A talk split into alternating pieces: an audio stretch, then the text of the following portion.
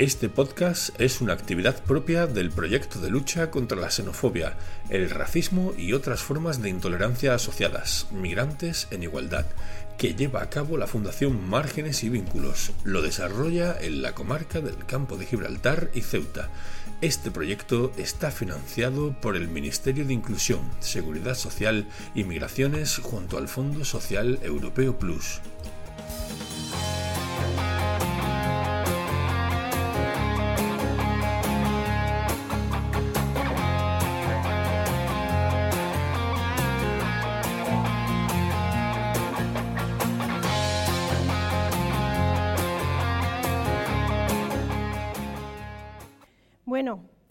Vamos a dar comienzo al acto. Muchas gracias a nuestro presidente y a las autoridades por, por, este inicio.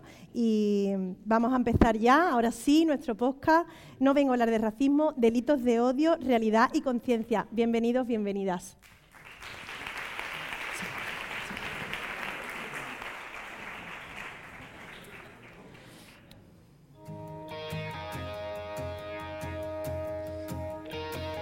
Buenas, Charo.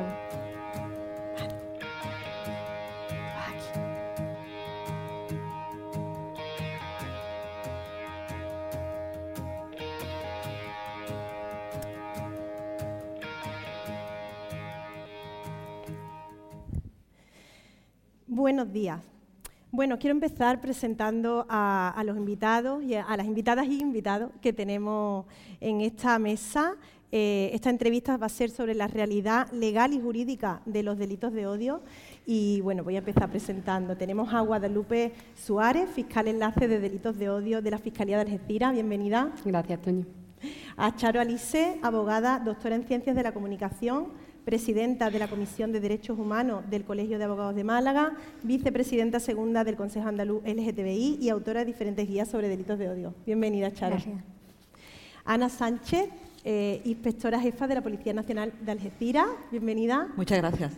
Y José Ramón Gómez, Guardia Civil adjunto al equipo REDO, que es el equipo de respuesta a los delitos de odio. Bienvenido. Muchas gracias, Toñi. Bueno, pues es un placer teneros aquí eh, esta mañana y que podamos aportar a, a, nuestros oyentes, a los que tenemos aquí en sala, a los que están en streaming y, a los que lo escucharán después, porque este podcast se grabará y después eh, tendrá su emisión también, y podamos aportar un concepto más claro eh, de lo que realmente son los delitos de odio y, y cómo abordarlos desde, desde, la perspectiva legal. Eh, hablo de aportar claridad a ese concepto puesto que no hay un consenso real de lo que son los delitos de odio. No hay una definición eh, como tal. Pero en España y desde el Ministerio del Interior se vienen a definir los delitos de odio y voy a leer textualmente. Aquellas conductas ilícitas donde el autor se sirve de sus prejuicios e intolerancia hacia personas que poseen una característica o condición, ya sea real o percibida, diferente al mismo como el color de la piel u origen étnico, la nacionalidad, orientación sexual, expresión de género, ideología, creencia religiosa, discapacidad u otro factor similar de los recogidos en el Código Penal español, donde la víctima es elegida por su condición inherente. Esto eh, nos viene a decir que los delitos de odio pueden ser, por lo tanto, cualquier delito que tiene por objeto a una persona o a un grupo de personas o a su patrimonio por razón de estas características eh, menoscabando así la dignidad de la persona e impidiendo el normal desarrollo de, de los derechos más fundamentales. Como profesionales de, de, este ámbito, que es esta mesa que tenemos aquí, eh, ¿creéis que esta definición abarca la totalidad de lo que son los delitos de odio? Eh, ¿Empiezo yo? ¿tú? Sí. Yo la considero bastante acertada porque hay que tener en cuenta que los delitos de odio en nuestro Código Penal no aparecen regulados, no hay un título que diga los delitos de odio y discriminación como ocurre con, otro, con otros tipos delictivos. Entonces, como bien dice la definición, sería cualquier delito en el que hay un móvil, un motivo discriminatorio por cualquier, bueno, por razón de sexo, raza, religión, por cualquiera de ellos. Entonces, bastante acertada por eso, porque no nuestro Código Penal, como no como ocurre con otros hechos delictivos, no hay un título específico que lo regule. Hay muchísimos a lo largo del Código Penal, muchos artículos que regulan pues, hechos que si cumplen ciertas características se considerarán constitutivas de lo que conocemos como delito de odio y discriminación, que es de lo que estamos hablando hoy aquí. O sea, por, yo la considero bastante acertada. Cuéntanos tú, Charo. Bueno, ¿Qué opina? Eh, ahí la verdad que sí que, es verdad que es un tema controvertido. En nuestro Código Penal, el agravante del 22.4, la verdad es que cada vez es más completa porque es, no sé si sabéis que es números clausos, es decir, lo que no está en esa, en esa lista eh, del 22.4 no se considera eh, delito de odio porque, porque no se le aplica el agravante. Eh, entonces se han ido añadiendo motivos, ¿no? Se añadió pues, la, identidad de género, la orientación sexual, se añadió las razones de género. recientemente se ha añadido la porofobia, que no estaba y era algo que era bastante sangrante porque las personas sin hogar, las personas que duermen en la calle son están entre las primeras víctimas de delitos de odio porque son especialmente vulnerables por, su situación eh, de, sin hogarismo. ¿no? Y sin embargo, cuando ocurría un delito contra esas personas por el hecho de ser personas pobres que dormían en la calle, no se le podía aplicar la agravante porque no estaba regulada así en el, en el Código Penal. Y eso se, se subsanó eh, con, la, con, con, la reforma que se hizo a través de la ley eh, contra la violencia en la infancia y la, adolescencia que se introdujo la, aporofobia. Ayer estuve precisamente en una jornada sobre el discurso de odio en Madrid y hablaba, estaba organizada por la FELGTB y más, que, es la Federación Estatal de Lesbianas, Gay, Bisexuales, Trans y, más y hablaba el, el, secretario general de esta organización que, desde, desde, eh, desde ahí se entendía que que los delitos de odio debían tener una, definición que abarcara sobre todo a los colectivos históricamente vulnerables, eh, que son los que a los que se pretendía en un principio proteger a través de, la tipificación de no de como dice la fiscal de de, un título concreto, sino de, a través del 22.4. ¿no? Porque, bueno, no sé si sabéis que hubo una, circular de la Fiscalía General del Estado que causó mucho revuelo porque hablaba de uno de los motivos de,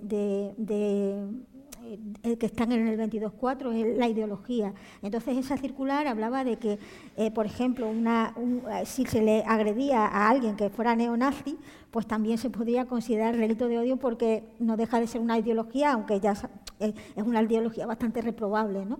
Y entonces eso causó mucho revuelo porque, porque decían, no, es que es, había quien decía que, precisamente este tema surgió para defender a colectivos históricamente vulnerables, no a quien se tiene una ideología que se dedica precisamente a vulnerar los derechos, sobre todo de, esos colectivos. ¿no? Y ahí, ahí se, creó una polémica. Yo entiendo que, que eso es complicado porque en el 22.4 viene el concepto de ideología y realmente esa no deja de ser una ideología, aunque ya sabemos lo que es, ¿no? Y, por ahí yo creo que también hay un punto de controversia que yo dejo aquí para el debate. A la opinión, a la opinión pública. Por aquí, ¿qué opináis de esa definición que he leído? Bueno, voy a, coger un poco el testigo de lo que acaba de decir Charo. Primero, la definición que ha comentado Toñi es, no es de la mano de Producto Nacional, ahí vamos de la mano siempre del ámbito europeo, y es la OSCE, digamos, un poco la que nos marca el camino definitorio y luego también la, actuación.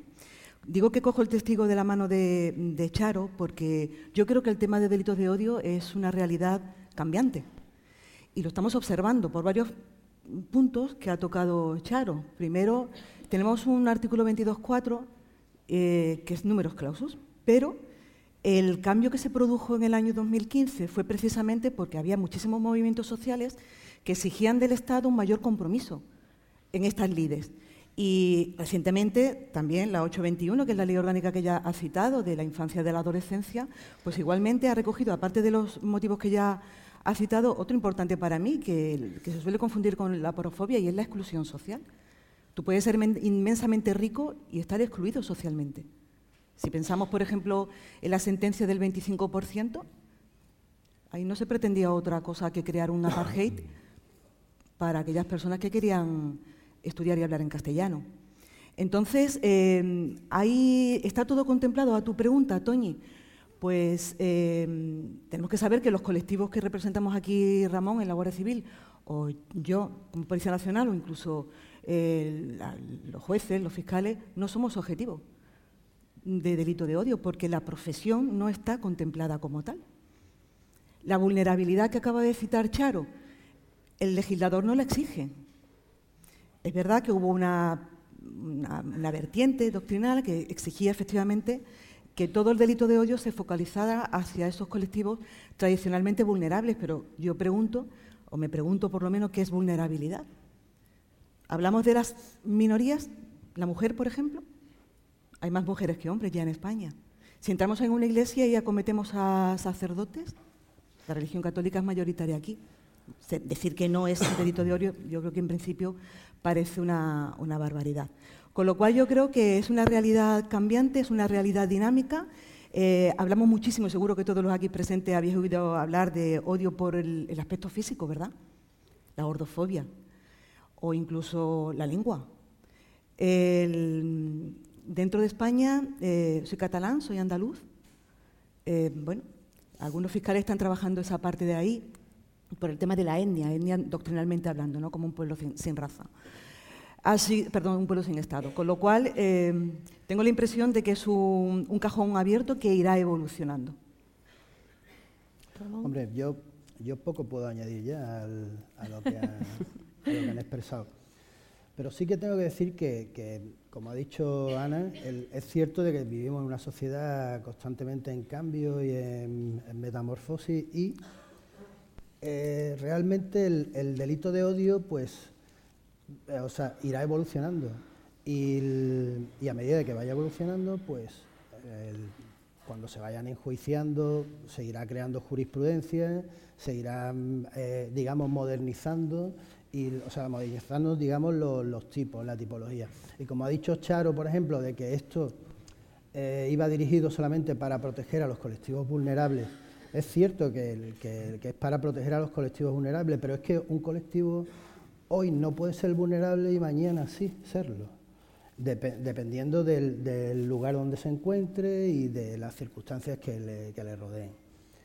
En fin, con esto lo que quiero decir es que evidentemente esto mm, estamos, aunque el delito de odio ha existido desde que la humanidad es humanidad, eh, sí que ahora mismo se están, a través de la concienciación social, pues se está tomando como un poco más en serio esta cuestión.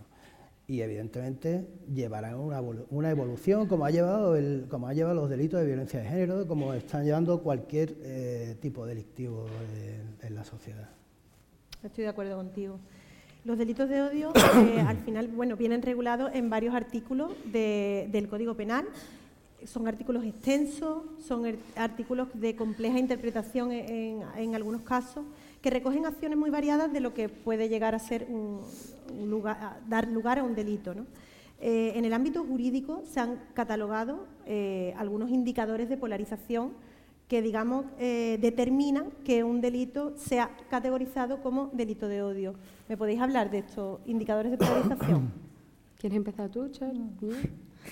Bueno, para que todo el mundo, el que no lo sepa, lo que son los indicadores de polarización son una serie de factores, podemos decirlo, una serie de, indicios que permiten precisamente, porque el principal problema de los delitos de odio es verdaderamente averiguar, o a nivel por lo menos judicial, el verdadero móvil o motivo que se esconde detrás del mismo. Si un delito se ha cometido por mm, razón de la, de la, raza, averiguar que verdaderamente ese es el móvil o el motivo. Entonces, estos indicadores lo que nos permiten, tanto bueno, a la Fuerza del Cuerpo de Seguridad como a nivel judicial, es ver o mm, averiguar, indagar en, eso, en, ese, en ese móvil, en ese auténtico móvil o, motivo. Eh, son indicadores que se van recogiendo pues, en los atestados policiales y son una serie de factores que, mm, si se cumplen varios, o bueno, eh, eso es, diferente según el caso, podemos verdaderamente encontrarnos ante un delito de odio. Por ejemplo, entre no es un número clausus como, como tal, eh, porque no aparecen regulados en sí en ningún sitio, pero sí que es cierto que existe un catálogo que, bueno, tanto a nivel los jueces, los fiscales, como la Fuerza de Cuerpo de Seguridad eh, utilizan y nos permiten precisamente indagar en ese móvil. Entre otros podemos hacer alusión, por ejemplo, a la propia percepción que tenga la víctima. Eh, esto quiere decir que si alguien ha cometido un delito y la víctima tiene esa sensación de que se ha cometido por eh, su orientación sexual, por su raza, etnia, por cualquiera de los motivos que, hemos aludido antes, ese es un indicador. Otro, por ejemplo, puede ser eh, que se haya cometido en una fecha o en un lugar conmemorativo para un grupo o un colectivo determinado Eh, por ejemplo, si un delito se comete el Día del Orgullo Gay eh, en una sede de algún colectivo, de alguna fundación, pues puede ser un, es un indicador más. Hay muchísimos, podemos hacer alusión también a, a los signos, es muy importante los signos, la simbología que utiliza a lo mejor el autor a la hora de cometer un delito, la ropa, los tatuajes, todo eso los analizan, podrán decirlo también la fuerza de cuerpos de seguridad, los propios antecedentes que tenga esa persona, si no es la primera vez que realiza o no, y algo parecido. Y entre, bueno, hay muchísimo y quizás podríamos destacar también la gratuidad del hecho, que esto quiere decir que sí no hay ninguna justificación verdaderamente de carácter a lo mejor objetiva por la cual se ha cometido ese hecho delictivo, puede que nos encontremos también ante un delito de odio, siempre teniendo en cuenta que lo más importante además es que pertenezca a esa persona a un colectivo, mm, bueno, como hemos hablado antes, eso es un concepto bastante amplio, de vulnerabilidad o, bueno, que recoja precisamente por, mm, por alguno de los motivos que acabamos de ver, que aparecen regulados en el artículo 22.4 me dejo muchos en el tintero porque ya os digo que es algo eh, bastante, un catálogo bastante amplio, Charo podrá decirlo también, y sí que es cierto que nos permiten a nosotros, a la hora de, que llegue en este caso un atestado a los juzgados, a fiscalía, pues descartar o no, mira, podemos encontrarnos ante un delito de odio o no, esto no es un delito de odio, porque hay que tener en cuenta que no todo lo que nos llega a nosotros verdaderamente después prospera como tal, como veremos, como veremos después, Toñi. Vale. Eh, comentaba Guadalupe que en los, atestados de Policía Nacional, en, Guardia Civil, hay, me imagino que, bueno, pues unos indicadores que se marcan. Pero claro, yo entiendo que todos esos indicadores de polarización de los que estamos hablando realmente no tienen la misma relevancia, porque no puede, considero yo, me, me, corregís y, damos mm, luz a esto, ¿no? Yo considero que no puede ser lo mismo a lo mejor la percepción de la propia víctima que, o, que, la, que, el agresor a lo mejor tenga eh, un símbolo eh, específico contra, contra eh, la víctima. ¿no? ¿Habrá indicadores que realmente tengan más pesos que otros? No, no, no. hay una sentencia del Tribunal Europeo de Derechos Humanos, que es del año 2015, en aquel caso fue contra Hungría, en la que ya se nos dijo que en el momento que hubiera un solo indicador de polarización, como ha indicado la fiscal, ya nosotros tenemos que empezar a investigar. ¿Tiene más peso que la víctima? Hombre, es fundamental que la víctima, y quizás empezamos por ahí, ¿no? Perciba que realmente está siendo víctima de odio. Pero cualquiera de los 15 indicadores que ella ha citado, muchos de es perfectamente válido, y a las fuerzas y cuerpos de seguridad nos obligan ya a, empezar por lo menos a investigar. Luego ya veremos, pero a investigarse. Hombre, eso realmente los indicadores de polarización, como ha dicho la fiscal, realmente es son indicios son indicios, es lo que va a configurar ¿eh? Eh, al técnico en derecho o a fiscalía para que pueda ejercer la, acusación, lo que le va a decir, estamos ante un delito de odio. Como ha dicho Ana, para nosotros policialmente iniciar una diligencia por delito de odio, con que solamente haya una, con, la simple percepción de la víctima, con que la víctima llegue al, cuartel de la Guardia Civil o a la comisaría y diga, mire, yo me siento agraviado o agraviada por esto y tal, y resulta que es un delito de odio. Ya automáticamente empieza el procedimiento en materia de delito de odio. Evidentemente, los indicadores de polarización son una herramienta. ¿Para qué? Pues para poder eh, calificar, digamos, eh, a Fiscalía le sirve para, calificar el, para poder calificar el delito como tal. Y que siga el procedimiento. Efectivamente, y a nosotros nos sirve pues para detectar en un primer momento si realmente se ha cometido un delito de odio. Nosotros, eh, Ramón, como bien sabes, trabajamos desde el tercer sector, somos una fundación. Nuestro proyecto aborda esta temática y sobre todo por motivos de racismo y xenofobia. Y mm, con respecto a esto que estamos hablando de los indicadores de, polarización, Charo me podrá eh, acompañar en esto. Hay muchas personas que realmente no saben que están siendo víctimas de un delito de odio. Es que no lo saben, porque por su condición de persona migrante, a lo mejor consideran que mm. el que en algún momento te insulten o, no quieran atenderte a lo mejor en, cualquier establecimiento. o, porque simplemente ellos ya tienen interiorizado de que esa conducta que está, se está realizando sobre ellos, pues no es, es normal totalmente, y no es normal, es una conducta de odio entonces contra ellos. Imagino... Entonces, Claro, por eso este, este tema es sumamente complejo. ¿Por qué? Porque cuando una persona llega al, digamos, a las dependencias policiales a, denunciar, el, digamos, el que tiene que tomar la denuncia, pues tiene que detectar en cierto modo de que está siendo objeto, si, no, si, si verdaderamente la víctima no ha percibido tal, a través de, pues, a lo mejor empieza a, a tomar una denuncia como un delito de amenazas y llega un momento en que en una de las preguntas pues salta, oye, es que... Y entonces ya pues... Por eso una de las líneas de, acción que tenemos, o sea, que nos ha implantado el, plan de lucha contra los delitos de odio a través de la ONDO, de la Oficina Nacional de Lucha de Delitos de Odio, es que la formación de la Fuerza y Cuerpo de Seguridad. O sea, nosotros como miembro del equipo, del equipo REDO debemos de tener una formación específica y nosotros debemos de formar también al personal de las unidades territoriales. ¿Para qué? Para que en el momento que lleguen a, que le llegue una víctima de un sepa detectarlo y sepa mm, sepa tratar a la víctima como debe tratarla en, este caso. Hay fallos, por supuesto. hay que darse cuenta también de que Estamos, el, digamos, la, creación de los equipos REDO lleva, no llega a dos años. es muy inicial, está en un periodo inicial. Evidentemente, evidentemente como Guardia Civil, en la, digamos, en la academia, pues te forman a la hora de recoger la denuncia, a la hora de tratar a la víctima, el ofrecimiento de acciones que, hay, que ha de hacerse a la víctima, etcétera, etcétera.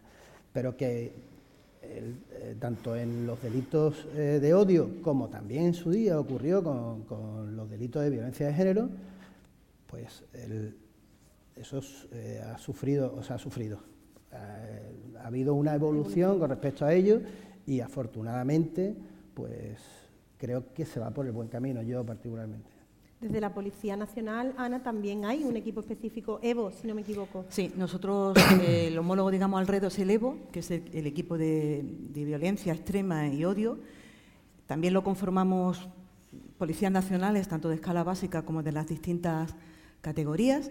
Yo en cuestión dirijo el EVO de aquí, de Algeciras, yo soy inspectora jefa, como, como os han comentado al comienzo, y quería recalcar que en, esa, en ese plan de acción de lucha contra los delitos de odio que, que el compañero ha citado, no solamente está la formación, que es importantísima, porque tenemos que sensibilizar, pero sensibilizar a la sociedad, a la comunidad y a, nosotros, a los profesionales. Eh, aparte de, esa sensibilización o especial eh, formación que vayamos a recibir, también nos dan herramientas. O sea, en ese plan de acción, que es del año 2022, eh, ya se determina que haya unos indicadores de riesgo, de manera que cuando alguien venga a la comisaría, a una dependencia de la Comandancia de la Guardia Civil, a interponer una denuncia por un delito de odio o por cualquier otro hecho o delito común, los indicadores de riesgo van a avisar al compañero que está tomando la denuncia de que eso pudiera constituir o conformar un delito de odio. Eh, el plan de acción gira o pivota 100% en torno a la víctima. Eh, yo creo que el Ministerio del Interior está haciendo un, esfuerzo denodado en, sensibilizar, en abrazar la tolerancia, en, conseguir que las personas entiendan, para evitar esto que, Toña ha apuntado y que luego vamos a hablar seguro más en profundidad de la infradenuncia, que las personas no crean que por el hecho de que, es que mi situación es irregular o me da vergüenza, que ese es otro de los motivos muy, muy acuciantes, ¿no? me da vergüenza a una posible revictimización o que alguien se entere que es que soy gay. Entonces, eh, hay que evitar eso de alguna manera. Eso exige, por supuesto, formación, concienciación a la ciudadanía. Y desde el punto de vista de, la policía, desde el punto de vista de la Guardia Civil, valernos de todas estas herramientas que nos están aportando, tenemos también un, eh, interlocutor social, tanto Policía Nacional como Guardia Civil, a nivel nacional. Eh, yo tengo un compañero que, dice siempre, ¿para qué quiero Netflix si estoy todo el día en el CENTO, que es un, órgano técnico del, comisario, del Consejo General del Poder Judicial, donde se recopilan toda la documentación que haya en materia de odios. O sea que intentamos estar totalmente actualizados día a día en, saber qué se denuncia, de lo que sabemos, porque la infradenuncia, como ya se apuntará, es muy, muy elevada. Con lo cual contamos, aparte de conformación, con muchísimos medios, o se están implementando medios para intentar hacer frente a esta, lacra. Gracias, Ana. Em, quería apuntar o comentaros, ¿no? Que me, a ver si me podéis decir, llegan mucho, bueno, llegan mucho. Ya Paco en la introducción desde nuestra, desde la introducción al acto ya ha comentado eh, algo de esta alta infradenuncia de la que hablábamos, ¿no? Eh, ¿Os llega mucho, muchos delitos que, finalmente se puedan proceder como delitos de odio, que se puedan categorizar y ya pasarlo a, a la vía judicial como delitos de odio? Bueno, pues eh, realmente eh, yo voy a hablar desde el punto de vista de la demarcación de, la Guardia Civil, de lo que es la comarca del campo de Gibraltar, a excepción de la línea, o sea, de la ciudad de la línea de Algeciras, que evidentemente son demarcación de, Policía Nacional. A nosotros, mm, concretamente este año, nos han llegado tres denuncias por, por delito de odio. De esas tres denuncias, eh, dos han sido en el entorno LGTBI, en el ámbito LGTBI, y una en, el ámbito de una enfermedad, ¿eh? o sea, digamos, eh, y, una menor. De, las, de las tres denuncias, digamos, una está ahora mismo porque ha ocurrido recientemente, está todavía en, fase de instrucción. De las otras dos denuncias en el ámbito LGTBI solamente ha prosperado una de ellas que todavía está en, fase de instrucción. La otra, evidentemente, se llegó a un acuerdo entre las partes y, quedó ahí. Si lo comparamos con el año pasado, el año pasado tuvimos solamente una denuncia, este año ya hay tres. Hay que, yo pienso de que lo tenemos que mirar desde un punto de vista positivo, entre comillas, porque no es positivo porque evidentemente la estadística ha subido debemos de, mirarlo de un punto positivo en el sentido de que se está yendo más a denunciar. No, la infradenuncia está, digamos, a lo mejor el trabajo que se está haciendo a través de, las asociaciones del tercer sector. En este caso, por ejemplo, el, colectivo LGTBI representado en Roja Directa. Aquí en la comarca. Aquí en la comarca yo no voy, no voy a decir si están haciendo buena o mala labor, lo, que ocurre es que realmente visibilizándose lo están visibilizando bastante. bastante. están animando a la gente a denunciar. Claro, eso, es. Entonces, eh, yo eso, en cierto sentido, aunque sea, aunque la estadística haya subido, lo considero positivo. Básicamente llega a ser así que nos gustaría que no nos gustaría que hubiese ninguna denuncia, porque eso significaría, pero que, hubiese ninguna denuncia porque realmente el delito de odio no existe, pero que estamos en la circunstancia que estamos y, en fin. Bueno, desde Policía Nacional mm, este año denuncia que nos hayan llegado como posible denuncia de delito de odio, hemos tenido dos. En general los números tan, tan exiguos. Eh, voy a de lo pequeño a lo grande, para hacer un poco, para situarnos a, nivel nacional, que yo creo que es el dato que tenemos que tener. Dos denuncias de delito de odio. Eh, nosotros tenemos establecido con, la, con, las fiscales que la verdad que tenemos una suerte tremenda, no es dar jabón, eh, creedme, es porque es verdad que tenemos la suerte tremenda de trabajar con, la fiscal Guadalupe, porque siempre tiene una buena palabra, siempre tiene el teléfono operativo para nosotros y su despacho igualmente. Entonces tenemos una forma de trabajar eh, que está funcionando, que es que cuando tenemos la más mínima duda o nos entra una denuncia como un presunto delito de odio, rápidamente lo comunicamos. Y ella, a su vez, con la fiscal delegada que se encuentra en Cádiz, con la que tenemos, existe una magnífica relación. Eso nos da cierta relax o tranquilidad en cuanto que siempre cuatro o seis ojos ven más que dos. Por lo menos mi forma de trabajar es esa. Si, extrapolamos a números generales, este año en España se han eh, recogido, ojo, recogido, digo, porque es que eh, la infradenuncia es muy elevada. Muy, muy elevada quiere decir que el FRA, la Agencia Europea de Derechos Humanos, la estima en un 80%, en datos del año 2021. Este año en España se han recogido 1.869 denuncias por presuntos delitos de odio. 73 son infracciones administrativas, el resto posibles delitos de odio. Eso implica un repunte que casa con lo que acaba de decir Ramón, el año pasado en su, demarcación de actuación, una denuncia este año tres, casa con eh, el repunte del 3,72%, que es lo que se está registrando. Yo voy a discrepar, Paco, me lo vas a permitir, con los datos que él ha dado, porque es curioso que en redes sociales, que luego seguro que también Toñi nos formulará alguna pregunta al respecto, han descendido un 21% las denuncias de delitos de odio en redes sociales. Luego no son tantas.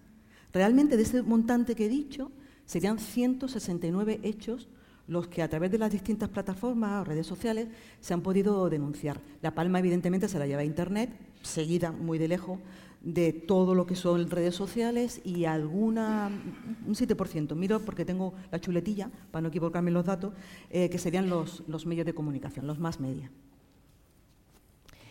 Estamos hablando de infradenuncia y bueno, aquí tenemos personas y estudiantes que no sé si, si, muchas veces conocen el término. Cuando nos estamos refiriendo a infradenuncia estamos hablando de personas que han sufrido algún incidente o han sido víctimas de un delito de odio, pero que no han denunciado. Entonces, por eso se habla de infradenuncia. No se ha denunciado y esta frase muy típica nuestra en el proyecto, lo que no se denuncia no existe. Claro. desgraciadamente es así.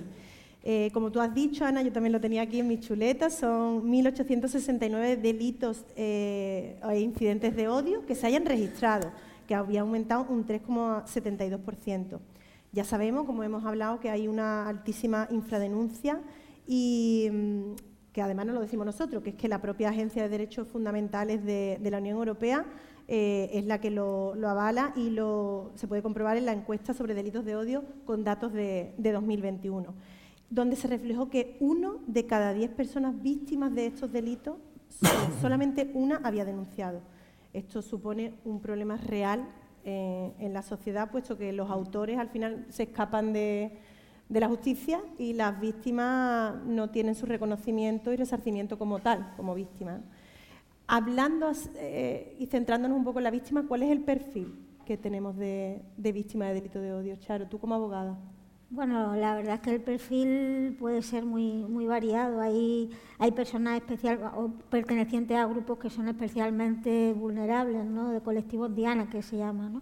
como por ejemplo pues, eh, la persona LGTBI o bueno, también a, las personas migrantes. Eh, aquí, por ejemplo, en Algeciras, cuando yo estuve trabajando, eh, pues venía, me acuerdo pues, de casos de, mujeres que, eran discriminadas por el hecho de llevar velo, ¿no? el pañuelo, por el, por el hecho de llevar el pañuelo. Eh, me acuerdo otro señor que, tenía un hostal aquí en Algeciras y vino muy, muy triste, muy enfadado porque, eh, porque en, el, en, el, gimnasio donde él iba eh, pues habían empezado a comentar delante de él que, que, los moros, que nada más que vienen aquí a vivir de la ayuda y tal, y él decía, yo tengo un negocio aquí y yo tributo aquí, pago impuestos y, genero empleo en mi, en mi, en mi, en mi hostal, ¿no? Y entonces eh, estaban muy tristes, ¿no? Y esa, y esa, eh, esa discriminación que sufren les, crea ya eh, una desilusión y una desidia. Yo me acuerdo de una señora igual, con que no le daban trabajo, ah, pero es que así se lo decían, cuando mientras lleves el pañuelo no te damos, no vas a trabajar aquí, ¿no? Y entonces pues eso crea que eh, una pues lo que digo, ¿no? Ya una desazón y, y, que ya la gente no, no, tiene ilusión ni siquiera por buscar trabajo, ¿no? Porque dicen, bueno, si, si no me, si yo, yo no, por mi religión, yo no me voy a quitar el pañuelo porque es un, es un signo de, de, mi, de, mi, de mis creencias, ¿no? Y así no voy a, y no voy a encontrar trabajo y, voy a estar siempre en la misma situación. Y hablo de eso porque como estamos en Algeciras, pues para que tengáis un ejemplo de lo que, de lo que pasa, de lo que pasa aquí, de lo que yo he visto cuando, cuando he, atendido a personas que me, que me, que me relataban esa, esa esa realidad, ¿no? Y luego, bueno, pues también, bueno, personas vulnerables son las personas con discapacidad, ¿no? Que son especialmente vulnerables, sobre todo las personas con discapacidad intelectual, porque, porque muchas no saben cómo, cómo expresar lo que les pasa, ¿no? A quién contarle lo que les pasa, para eso es, muy, es muy útil la, figura del facilitador, de la persona facilitadora, ¿no? que es la persona que hace como de intérprete entre la persona con discapacidad intelectual y quien le va a ayudar, tanto la policía como el Ministerio Fiscal eh, como la judicatura, eh, porque, porque hay veces que, la persona con discapacidad intelectual no sabe expresarse y no sabe decir lo que le ha pasado. Entonces necesita a alguien que le entienda y que sepa traducir su, su idioma, su forma de, de, entender o de expresarse al mundo. Y, y, por lo tanto se le pueda proteger. ¿no? Yo creo que de la, para mí de las víctimas de delitos de odio más vulnerables son las personas menores de edad y las personas con discapacidad, específicamente las personas con discapacidad intelectual. ¿no? En Fiscalía también os llegan, eh, ¿qué perfil os llega directamente a vosotros? Pues Toñi, el, el perfil es que es muy diverso, es que como los móviles o los motivos son tan amplios, es así, pero sí es cierto que mm, quizás lo que sí tienen en común o por lo que no nos llegan tanto eh, hablando de la infradenuncia que se ha comentado tantas veces, los motivos suelen ser muy comunes y suelen ser parecidos, ya sea por, mm, como ha comentado Ramón antes, por el hecho de tenerlo interiorizado, es algo común, vivo con la discriminación en mi vida diaria, es algo natural dentro de mi vida, entonces por eso no llego, no llego a denunciar tanto eso como miedo a, represalias a que la persona que ha hecho ese delito mm, eh, haga algo contra mí. Eh, y después también una conciencia que, que, es muy común en la sociedad de desconfianza hacia las autoridades policiales, judiciales, eh, de cualquier sector, no me van a ayudar, no va a pasar absolutamente nada, esta persona va a quedar libre, es que no, no va a tener ningún tipo de consecuencia penal en nuestro caso o de cualquier tipo, porque hay que tener en cuenta que no solo está el ámbito penal, que es la última vía en un Estado como España para que se castiguen este, eh, bueno, este, este tipo de hechos. Existe también una vía administrativa, después también es importante que la gente denuncie porque está la vía social, eh, están los servicios sociales que hacen una labor encomiable para que precisamente se pueda ayudar a esas personas. O sea, hay que tener en cuenta que no solo es no voy a denunciar porque no va a pasar nada la vía penal, no, pero hay muchos mecanismos y cada vez hay más, como han comentado, para precisamente que eso no ocurra o por lo menos ayudar a esas víctimas y animarlas a, denunciar. Entonces, aunque el perfil de víctima sea muy diverso, y estoy totalmente de acuerdo con Charo que quizás mm, se habla incluso menos ¿no? de las personas con discapacidad, porque habla las personas LGTBI mm, pues, son uno de los sectores más vulnerables, podemos considerarlo, eh, como los menores de edad, aunque sean todos esos perfiles tan diversos, los motivos y los móviles suelen ser los mismos, que son estos que he enunciado y algunos más, pero quizás son los más los que tienen más peso, por lo que la gente no se anima a denunciar ni nada de eso. La desconfianza es que suele ser generalizada y tú hablas con cualquier persona de la sociedad de es que no me van a ayudar, es que esto no va a servir para nada, es que mm, ven algo como muy lejano también la policía o la justicia mm, y no es así. Pero bueno, para eso está bien también charlas como el día de hoy para acercarnos, para transmitir que eso, que eso no es así. Sí, te doy las gracias porque lo digas, es algo que teníamos apuntado aquí, que cuáles eran esos motivos que pensábamos de esa alta infradenuncia. Estoy de acuerdo contigo, es esa desconfianza un poco hacia las autoridades, hacia eh, también por sus circunstancias, ¿no? Muchas veces el estar en una situación irregular, pues les, plantea dudas, les genera miedos. Eh, entonces, claro, sí que, sí que existe esa alta infradenuncia. Y aquí me voy a dirigir a ustedes porque cuando hablamos de, esta alta infradenuncia, las cuerpos, los cuerpos y fuerzas de seguridad del Estado, siento deciros que eh, salís mal parados. Eh, cuando se trata de poner el foco en la víctima, muchas veces salís mal parados. Yo quiero romper una lanza a vuestro favor porque en este año que llevo trabajando mm. con vosotros sois unas personas muy cercanas soy unas personas que además nos habéis transmitido al tercer sector que, eh, que os animemos a las personas a mm. denunciar, a contar los hechos, que se le va a acompañar a la persona, sea cual sea su circunstancia.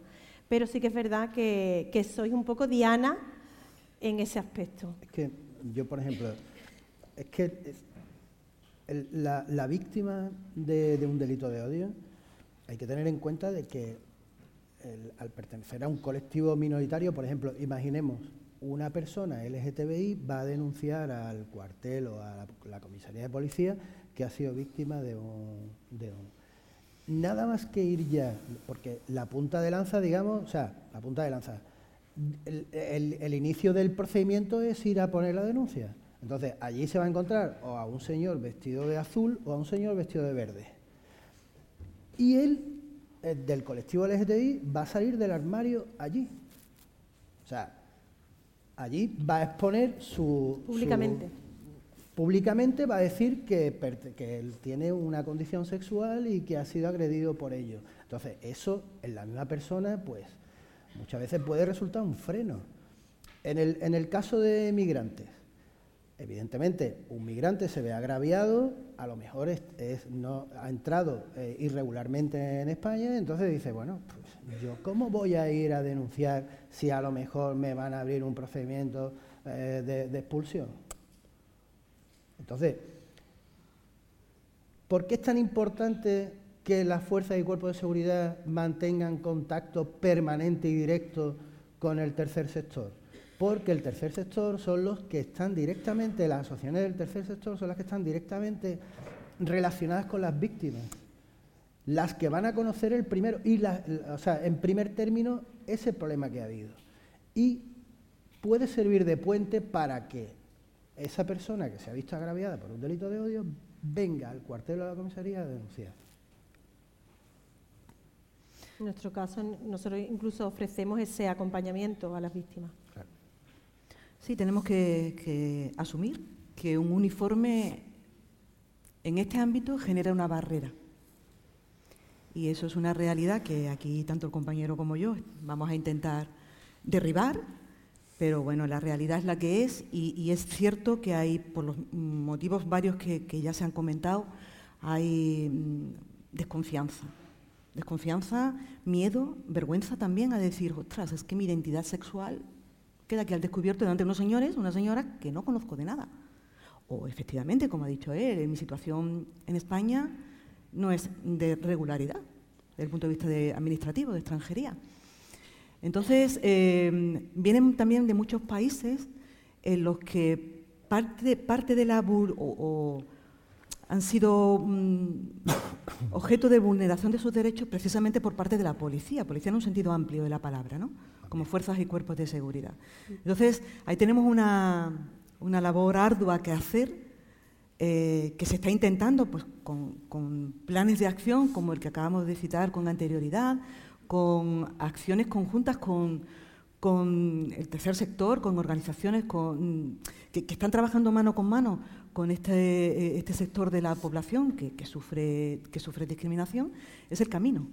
No hay otro. Y, mostrar una cara amable, porque tenemos un, un discurso amable, queremos conseguir un discurso amable desde el Ministerio del Interior. Y en eso tenemos que trabajar duro, en eso estamos agradezco muchísimo la oportunidad que nos da, en este caso, Márgenes y Vínculo, porque es una ventana de oportunidades para mostrar la realidad.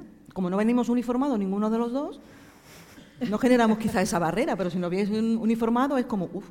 Eso fue una de las cosas que nos dijo, no, no, no, uniforme no. Claro, porque generamos barrera, fíjate, ya desde aquí generamos barrera. ¿Creéis vosotros que desde vuestro, desde vuestro ámbito eh, hay herramientas para detectar eh, y tratar este tipo de delitos. Eh, ¿Cómo ha mejorado en estos años? Hombre.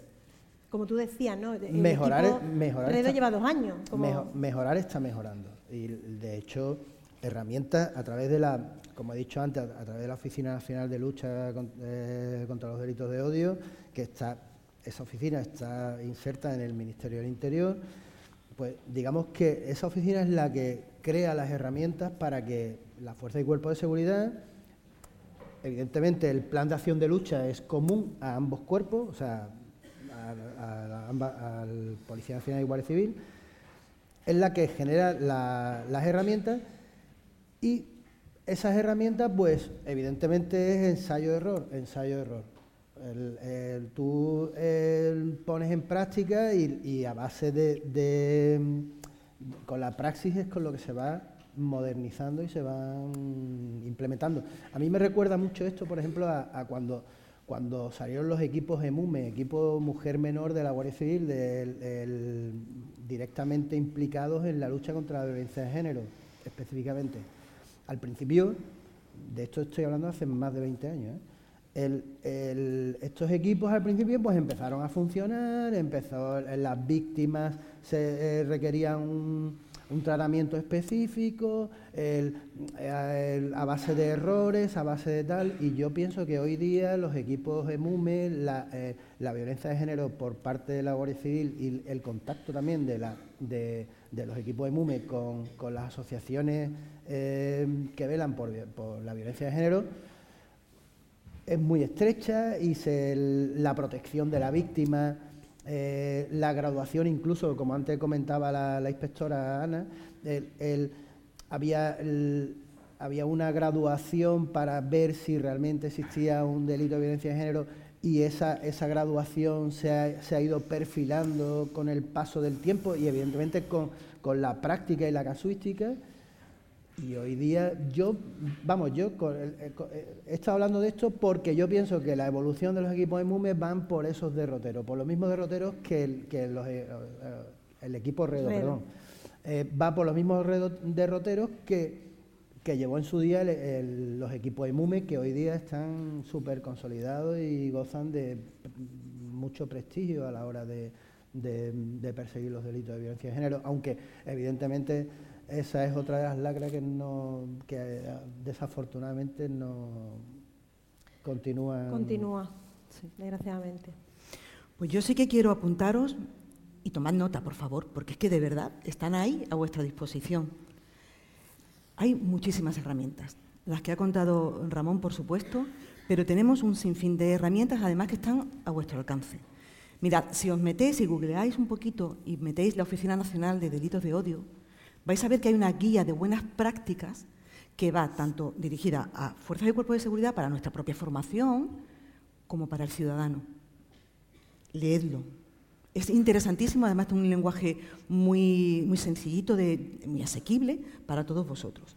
Tenemos un servicio permanente en la ONDOT, en esa Oficina Nacional de Delitos de Odio, con un mail a vuestra disposición. Si luego estáis interesados, yo os doy el correo electrónico para cualquier mínima duda o, percepción que tengáis de que estáis siendo víctima, podéis escribir y os van a contactar en cero coma. Es un correo permanente.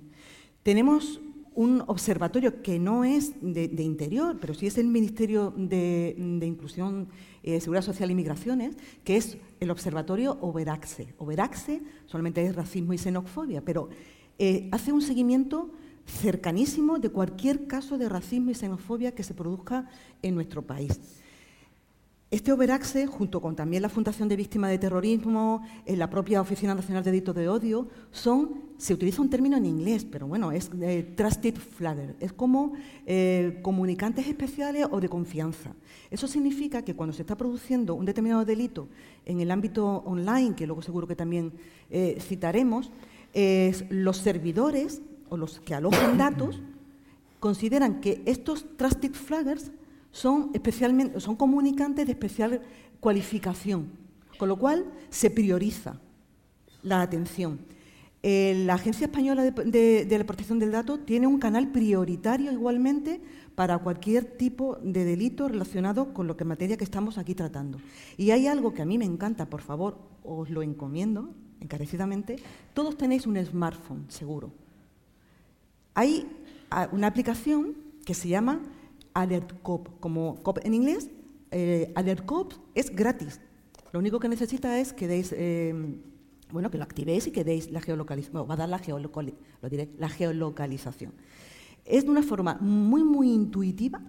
Tú puedes mandar mensajes, imágenes, no necesitas hablar siquiera. ¿Vale? Se ha creado dentro de esa aplicación una nueva funcionalidad son vais a ver que son como apartaditos, eh, por temas de violencia de género, había muchísimas funciones. Un desaparecido, ¿bien? Pues ha creado una nueva funcionalidad que es delitos de odio. Y vais a ver que es sumamente, como decía antes, intuitivo. Simplemente pulsando, alguien de Policía Nacional o de Guardia Civil, porque esta aplicación es de la Secretaría de Estado, se va a poner en contacto con vosotros. Y eso lo tenéis al alcance de ya, de una tecla. Con lo cual, hay muchísimas otras herramientas pero esta que os cito es que la tenéis ya. Os vais ahí ahora a un punto wifi o lo que tengáis y eh, podéis teclear, googlear y, están a vuestra, a vuestra entera disposición. Yo, Toñi, si quiero añadir una más además, no por echarnos... Eh, está la Fiscalía. tenemos que tener en cuenta que los delitos de odio no hace falta, aunque normalmente es necesario, que una persona denuncia, son, son delitos públicos. Eso quiere decir que si nosotros desde Fiscalía tenemos conocimiento de cualquier forma, ya sea incluso existen muchas más herramientas de las que ha mencionado Ana y Ramón, de la existencia de un posible delito de odio, la Fiscalía, que es, somos funcionarios del Estado, representamos precisamente al Estado y tenemos la obligación de defender la legalidad y de que si efectivamente creemos que se está cometiendo un delito, de perseguirlo, eh, vamos a hacerlo.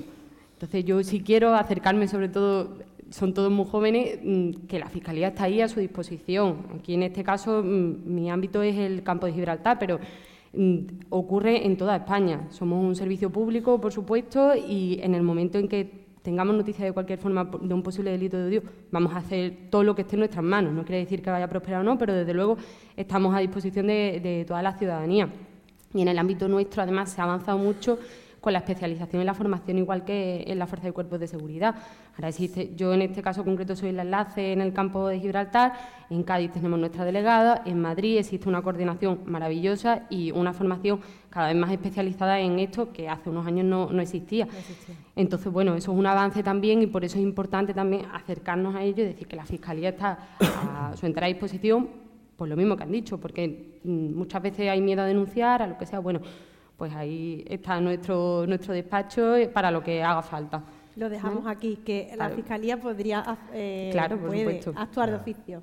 Me parece importante decirlo. Sobre eso, y ya que pues también desde la abogacía ¿no? Eh, se está formando a la gente en, en, tema de delitos de odio y existen ya turnos específicos. En Málaga existe uno, en Sevilla y en Córdoba, en Andalucía. En Madrid también hay un turno específico de delitos de odio. Y quería comentaros que, si bien eh, cuando, cuando somos víctimas de un delito, eh, eh, la Fiscalía actúa de oficio, bueno, porque la Fiscalía defiende el, interés público, no, no, tanto a la víctima, que también, pero sobre todo el interés público. Entonces, actúa la Fiscalía y la Fiscalía, si somos víctimas de un delito, acusará, si ve que efectivamente lo somos, eh, pero también hay otra posibilidad y es ejercer lo que se llama la acusación particular, es decir, tener tu propio abogado o abogada para que eh, te represente como acusación en, el proceso, ¿no? junto al Ministerio Fiscal y que pues tú puedas, independientemente de las actuaciones que lleve a cabo el Ministerio Público, pues puedas eh, proponer pruebas, puedas eh, realizar tu propio escrito de acusación y pedir la pena que creas conveniente y la responsabilidad civil que creas conveniente. Y para eso hay algo que mucha gente no sabe y es que pues habrá personas que digan, bueno, yo no puedo gastarme dinero en un abogado, una abogada eh, para ejercer la acusación particular, pero sí me gustaría a lo mejor estar representado, ¿no? Bueno, pues quien no tenga dinero para ejercer la acusación particular puede solicitar abogado o abogada de oficio para ejercer esa acusación particular. Y eso hay mucha gente que no lo sabe, que piensa que solo se pide abogado de oficio para divorciarte o para eh, si te van a echar de la casa o si alguien no quiere irse de tu casa o lo que sea, ¿no?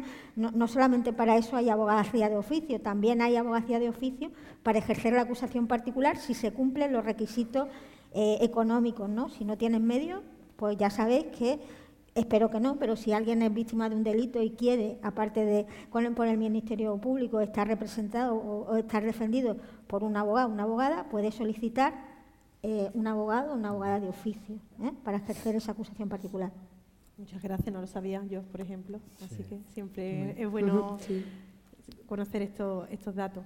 Bueno, quiero, voy a abrir ahora el melón de las redes sociales, ¿vale? De los delitos eh, online que, como tú apuntabas, sí que ha eh, descendido, eh, pero no significa que no se den, porque como hemos visto que hay una alta infradenuncia, puede ser que haya descendido porque no se estén dando o porque no se estén denunciando, desgraciadamente.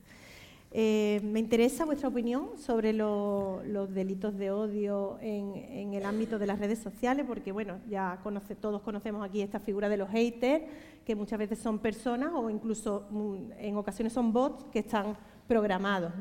Y mm, estos haters, bueno, aluden un poco a lo que es la libertad de expresión eh, para decir las barbaridades que dicen y, y hacer un poco lo que les dé la gana a través de, sin dar la cara, claro.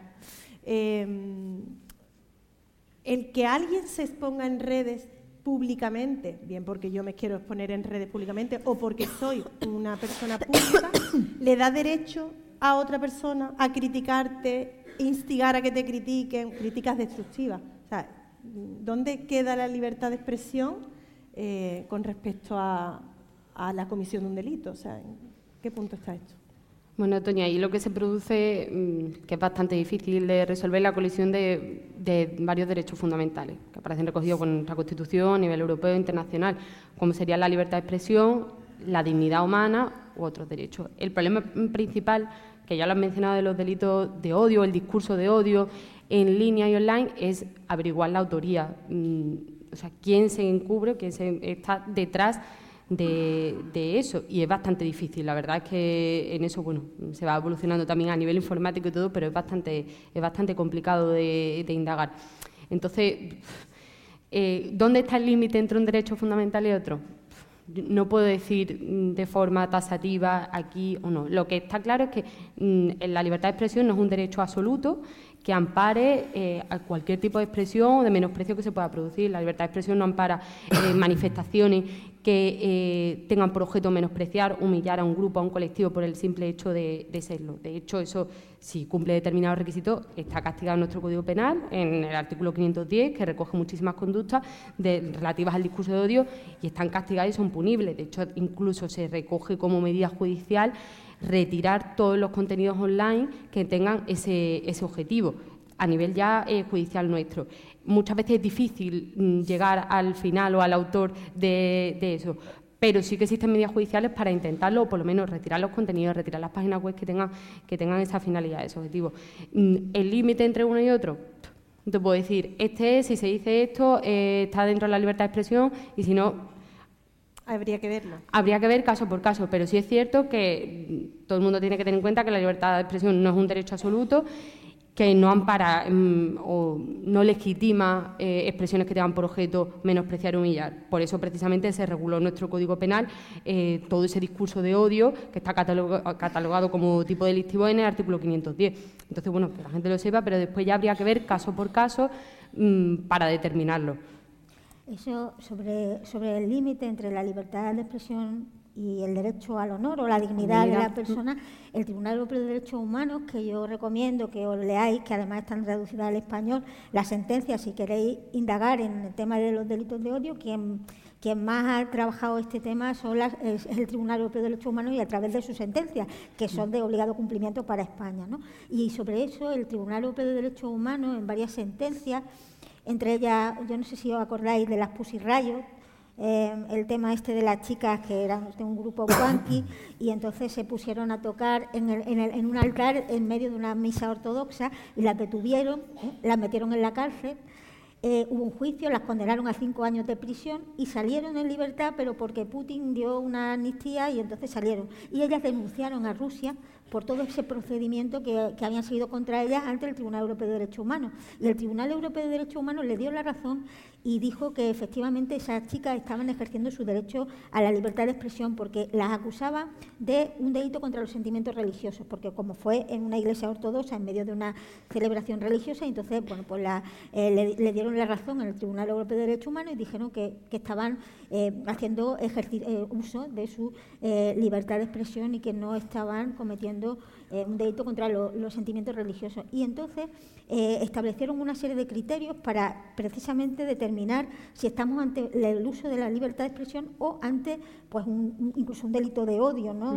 un, delito eh, eh, contra, contra la dignidad de la persona. Y entonces dijo el Tribunal Europeo de Derechos Humanos que cuando nos encontremos en esa disyuntiva habría que examinar primero el contenido, ¿no? El contenido de lo que, es lo que se dice, ¿no? El tipo de autor, porque no es lo mismo que lo diga una persona de la calle, que, diga una serie de cosas, como que lo diga un representante político o un representante religioso, ¿no?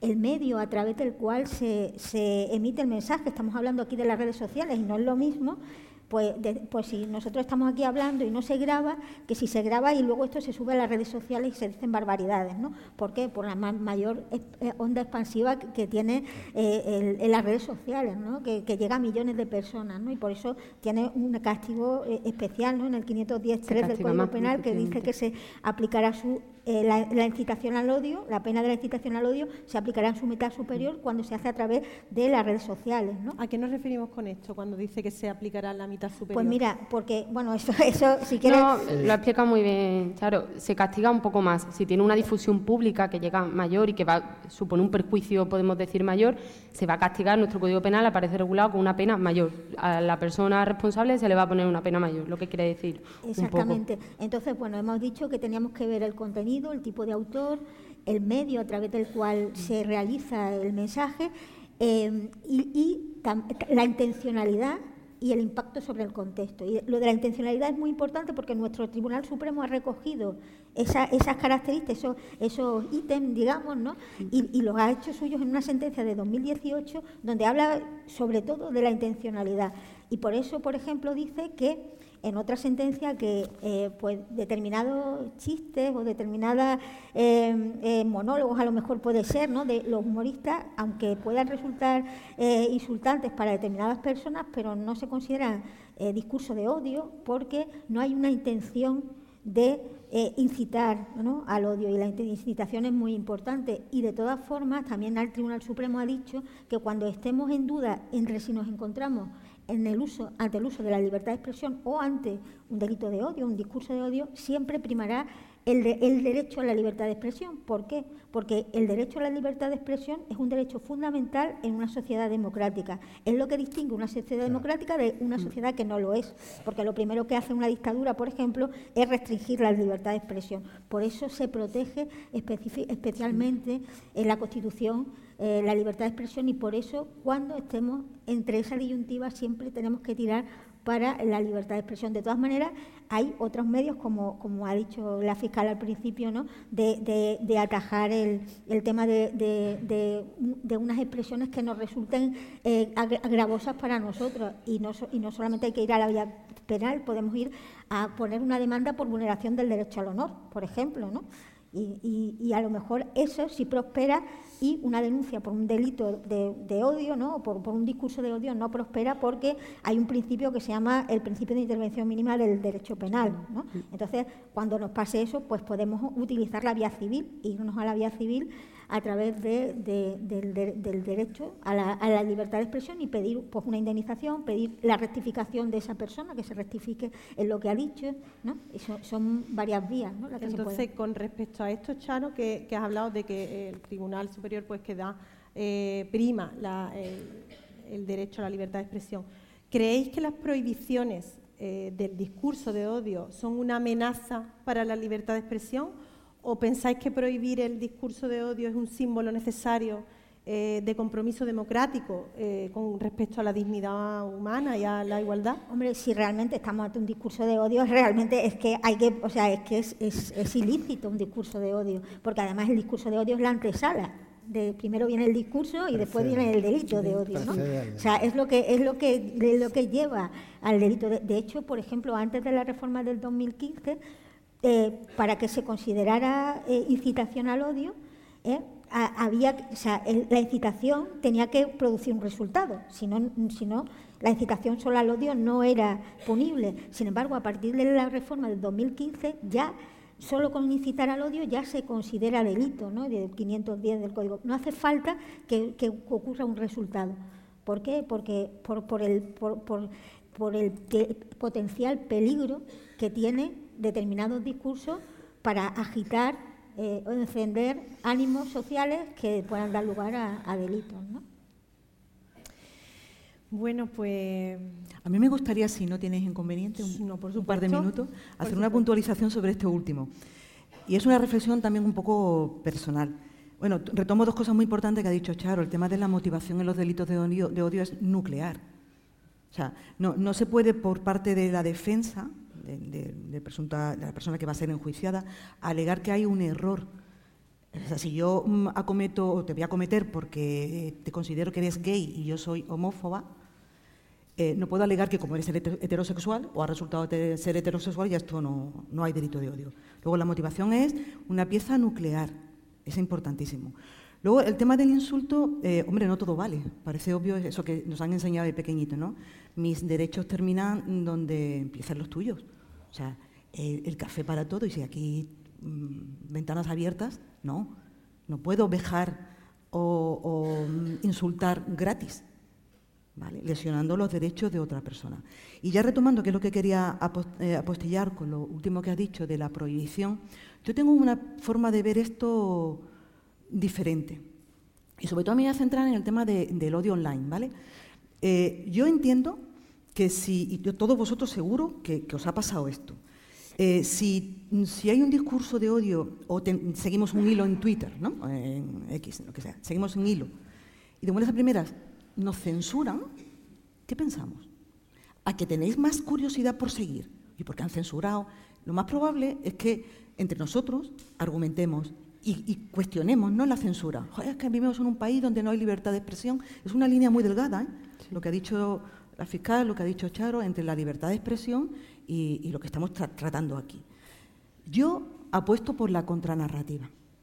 Yo apuesto porque en línea no se trata de crear esos, eh, eh, se llama GLM, ¿no? los, los lenguajes grandes online. Se trata de alimentar el lenguaje que ya tenemos, pero con contranarrativa, o sea, un argumento positivo, educado, correcto y sobre todo con argumentos. Eso es lo que se conoce como hacer prompting, ¿no? Pues vamos a hacer prompting porque estoy convencida que es, la, es el medio. La censura directamente posiblemente consigamos el efecto contrario. Hemos vivido todos una escena sanitaria, ¿no? El COVID y demás, y si vierais la cantidad de, eh, otra terminología en inglés, pero bueno, es que estamos así, de astroturfing, o sea, es crear realidades online que no existían en la vida. Con el COVID lo hemos vivido. Muchos de nosotros decíamos, pero eso está ocurriendo. Y eran fake news, pero online y de forma masiva. Con lo cual, yo creo que la contranarrativa, bajo mi modesta opinión, es, el camino, más que la censura. Quería postillar eso. Yo, yo, evidentemente, yo como ciudadano, ya no, no como miembro de la Fuerza y Cuerpo de Seguridad, sino como ciudadano, el, em, porque evidentemente a mí no me compete el, decir eh, se debe prohibir o no prohibir. Yo como ciudadano considero que, toda prohibición mm, despierta transgresión. O sea, o sea, tú prohíbes algo y lo que despierta es intentar buscar las vueltas.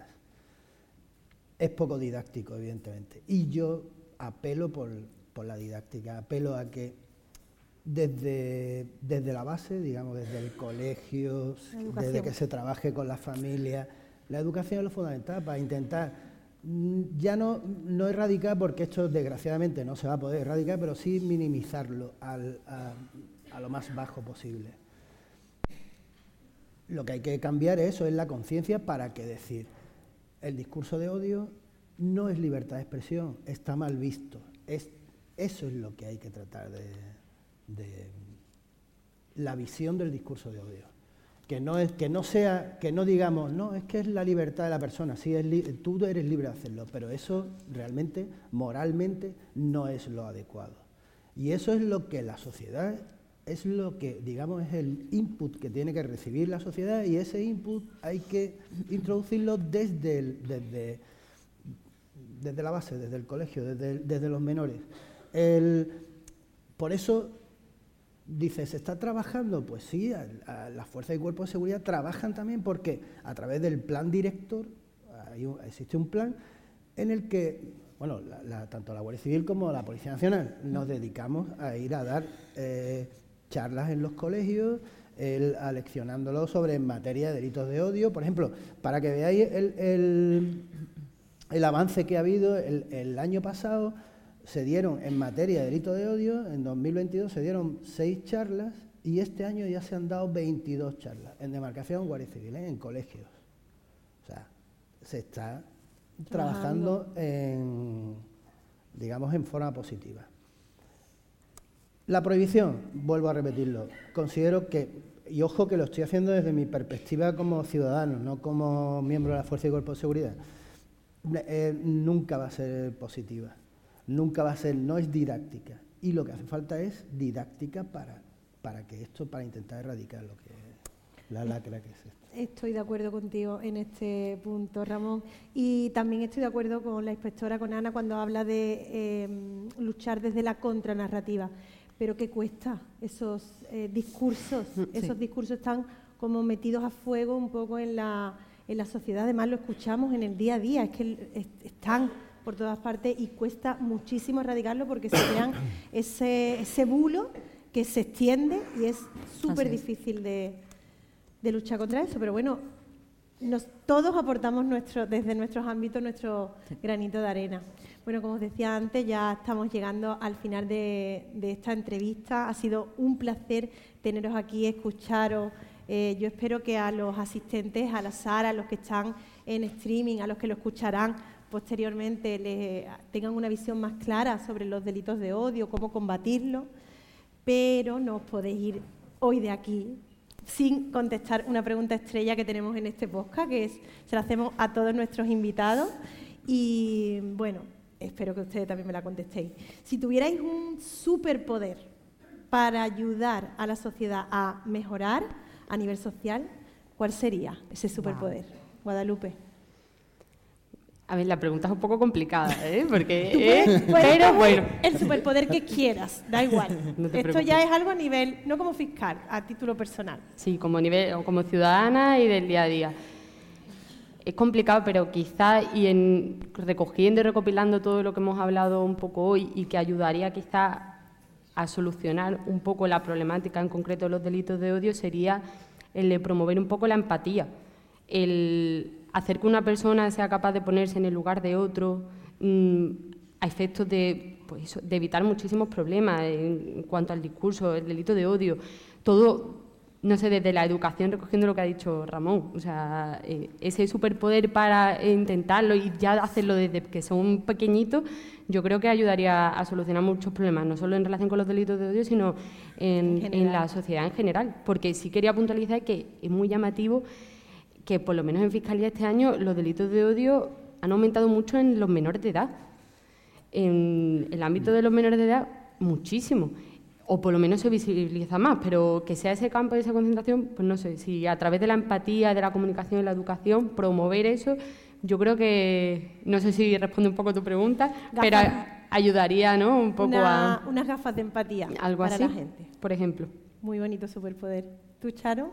Pues yo iba a decir la empatía, pero ya está cogido, ya no lo digo. ya está cogido. ya está cogido. Entonces, para no repetir algo que también tiene mucho que ver con la empatía y el respeto.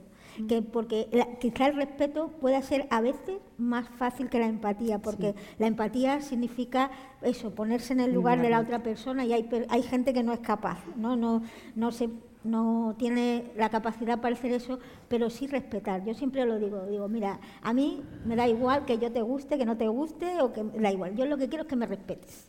Me da igual que te parezca bien lo que yo haga, como soy, lo que pienso, me da lo mismo. Yo lo que quiero es que tú me respetes. Hombre, si nos llevamos bien y conectamos en algo, mejor. Pero si no, me da igual. Incluso que te caiga fatal. Pero que, sí, que, te caiga fatal. Porque, oye, a todo el mundo se puede caer bien o todo el mundo no te, no te tiene por qué gustar. Pero el respeto, o sea, el respeto es fundamental. Gafas de respeto por aquí.